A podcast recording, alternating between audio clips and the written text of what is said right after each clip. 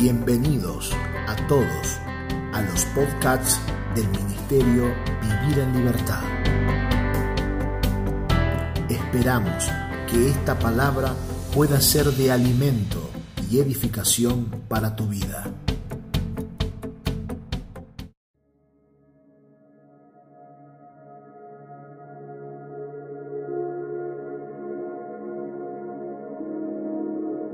Saludos a toda la familia de la fe. Queremos darte la bienvenida a este tiempo de altar familiar en el que estamos construyendo juntos en el entendimiento aquello que el Señor preparó para estos días, de manera tan puntual y tan exacto que queremos invitarte a que no te pierdas de ningún episodio, a que de manera constante y continua podamos ir creciendo en este entendimiento te invito a que puedas tener lista tu Biblia, tu cuaderno, tu lapicera, para que la palabra que vamos a escuchar pueda entrar a lo profundo de nuestro ser. La serie que estamos tratando en este momento es Los frutos, el llamado y nuestro sacerdocio. Te invito a que puedas tener la expectativa correcta para que la palabra pueda ser exacta en nuestro espíritu. Sin más, nos vamos a continuar con un momento de aprendizaje. Amados hermanos, saludos y paz del Señor a cada uno de ustedes. Bienvenidos a nuestro episodio número 91 en nuestro altar familiar, este tiempo de construcción en el entendimiento. Estamos aprendiendo en cada altar, en cada episodio, todo lo que tiene que ver con nuestro sacerdocio. Esta palabra será sembrada como una semilla en nosotros y dará mucho fruto, lo creemos. Vamos a continuar hoy expresando la palabra tocante a nuestro sacerdocio y principalmente al diseño de Dios sobre esto. Ahora, qué importante es el diseño. Todo lo que vemos construido en este mundo natural, sea una casa, sea un auto, sea una bicicleta, todo lo que vemos construido a manera material primero fue un dibujo en un papel. Eso es un diseño. La palabra diseño es un término italiano que nos explica algo acerca de una señal o un signo, algo dibujado, algo reflejado.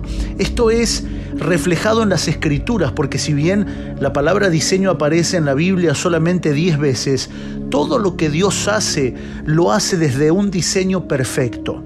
Vamos a Éxodo capítulo 25, en el verso número 1. Éxodo capítulo número 25, en el verso número 1, dice, Jehová habló a Moisés diciendo, Di a los hijos de Israel que tomen para mí ofrenda de todo varón que la diere de su voluntad, de corazón, tomaréis mi ofrenda.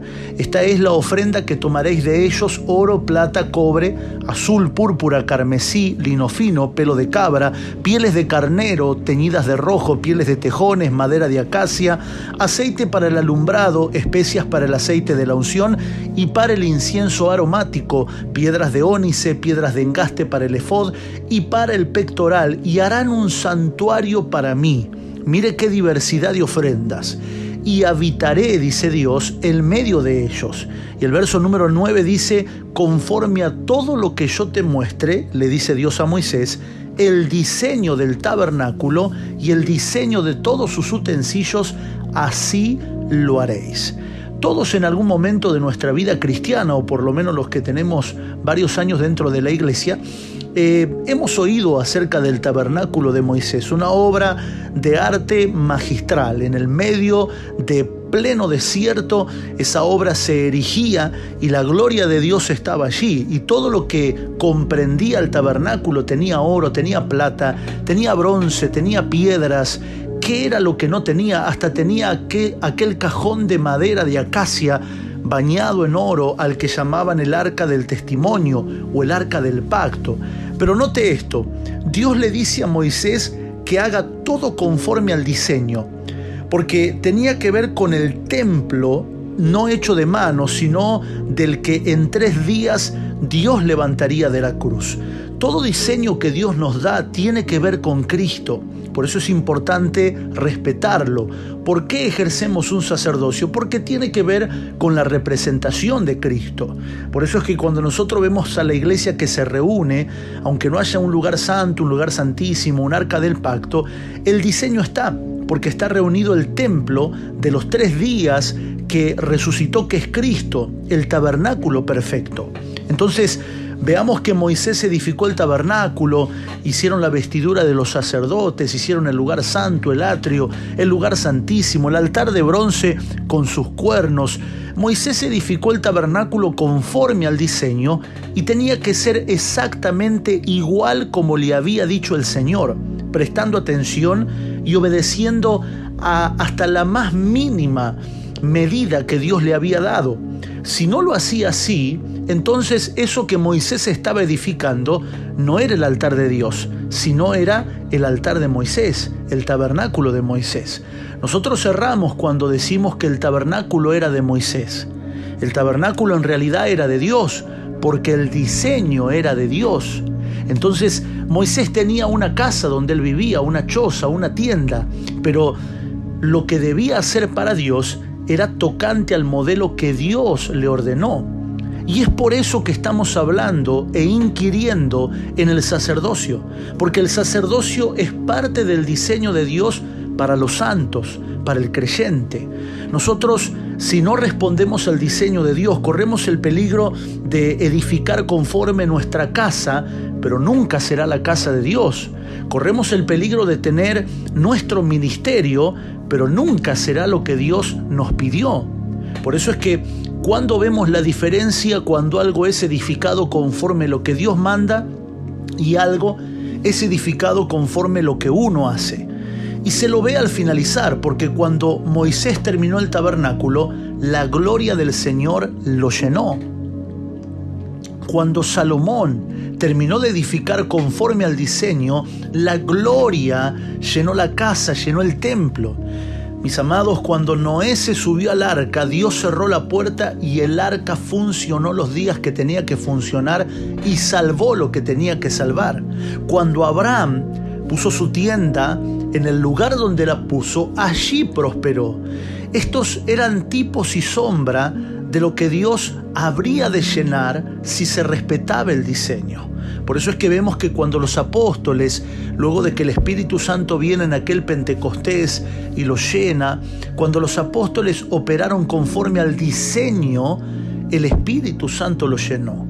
Cuando ellos obedecieron al pie de la letra, cuando Dios les dijo, vayan y esperen en aquel aposento alto, esperen la venida del Espíritu Santo, ahí el Espíritu Santo los llenó. A nosotros nos toca obedecer el diseño de Dios y Dios le toca llenar eso si está hecho conforme su diseño. Por eso hacemos tanta insistencia en aprender el sacerdocio, en hacer una diferencia y saber que somos sacerdotes según el orden de Melquisedec y no según el linaje de Aarón. ¿Por qué? Porque el diseño de Dios está respaldado en Melquisedec, no en Aarón. Lo de Aarón caducó. Y Dios, mis amados hermanos, no tiene que bendecir algo que no está hecho a su imagen y semejanza. Dios no tiene por qué llenar algo que no está hecho conforme su diseño. Podemos nosotros orar, podemos ayunar, podemos lamentarnos y decir, bueno, yo hice esto y Dios no me respaldó. Y durante mucho tiempo nos hemos acostumbrado a orar, orar para que el Señor bendiga esta campaña que voy a hacer, orar para que el Señor eh, bendiga y respalde esta prédica que voy a decir, oremos para que el Señor bendiga y haga tal cosa. En realidad esto debe ser al revés. Yo debo hacer lo que Dios ya determinó, bendito y diseñó. Dios no tiene por qué bendecir lo que yo hago. Por eso es que si hablamos de bendición, la bendición se va a manifestar donde esté expresada la imagen y semejanza de Cristo que es el Hijo de Dios hablar del diseño en el sacerdocio, en el sacerdocio y de aprender bien qué es el sacerdocio según el orden de Melquisedec y nosotros como hijos de Dios ejercer el sacerdocio es terminar la iglesia como lo que fue conocida durante mucho tiempo, una guarida de rebeldes, donde cada uno hacía lo que quería hacer, eh, cada uno hacía lo que necesitaba hacer, nosotros necesitamos edificar el diseño de Dios, por eso debemos averiguar e inquirir en este diseño. ¿Qué es lo que Dios quiere al decirnos que somos una generación de sacerdotes? ¿Qué es lo que Dios se propone cuando Él dice que somos una generación de sacerdotes? Si no, la iglesia se convierte en una guarida de rebeldes donde cada uno hace lo que bien le parece y aún el propósito de Dios va tomando formas naturales, va tomando formas eh, personales de asuntos terrenales que pasan, que se deshacen, que se corrompen y no permanece. Por eso vemos cómo muchas veces los ministerios se van degradando, eh, pareciera que es el pecado el que provocó la caída, pero no, en realidad todo lo que se derriba comienza por una pequeña grieta, una pequeña grieta en un fundamento, en una piedra, en una columna, hace peligrar todo el edificio. Necesitamos edificar desde el diseño. No puedo yo poner un fundamento ajeno y ahora llamar a Cristo que bendiga aquello que estoy haciendo, sino preguntarme a mí mismo, ¿esto que estoy haciendo está bendito? ¿Esto que estoy haciendo Dios lo dibujó? ¿Lo determinó? Porque si es así, Dios lo llenará como llenó el tabernáculo, como llenó el templo de Salomón, como sustentó el arca en aquel diluvio y como prosperó a Abraham en cualquier lugar donde él estuvo. Amados, gracia y paz en el Señor a cada uno de ustedes. Se nos acabó el tiempo, pero continuaremos en nuestro próximo episodio.